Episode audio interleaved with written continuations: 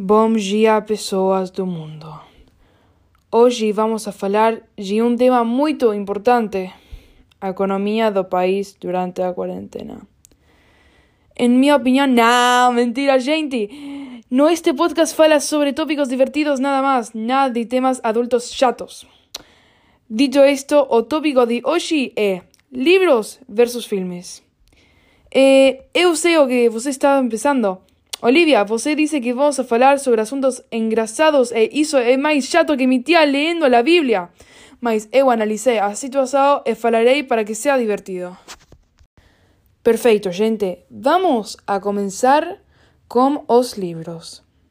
Eu acho que os livros são uma ótima maneira de expandir a imaginação de uma pessoa. Sem mencionar que é muito, muito melhor para o cérebro. Lendo, a pessoa tem que imaginar tudo, desde os personagens até o local e o cenário. É verdade que a leitura leva muito, muito mais tempo que os filmes, mas eu sinto que a experiência é melhor com a literatura. Bem, agora falemos de os filmes. Ah, eh, quiero decir que voy a hablar sobre filmes basados en libros, ¿todo bien? Perfecto, vamos a eh, continuar. Os filmes son una manera de ver a leitura, pero mucho más rápido. Como os libros, a pessoa quase sempre lê sonisa e sin ningún amigo. En cuanto nos filmes, você pode verlos con seus amigos e familiares. E pensar, comentar todos juntos. No entanto, uma gran, gran desvantagem que os filmes adaptados dos livros têm é que eles trazem milhões e milhões e milhões de detalhes que mudam completamente a história. Isso é algo muito devastador que arruina o filme por completo.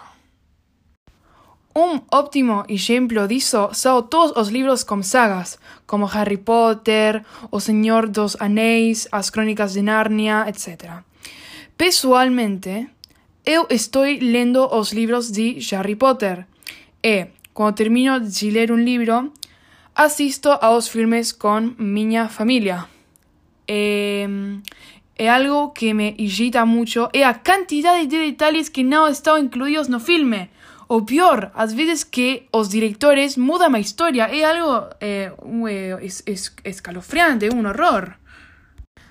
Concluindo, eh, embora seja muito divertido assistir aos filmes, eu sinto que a leitura é muito melhor e eu recomendo bastante. Eh, até aqui veio o podcast de hoje. Yay!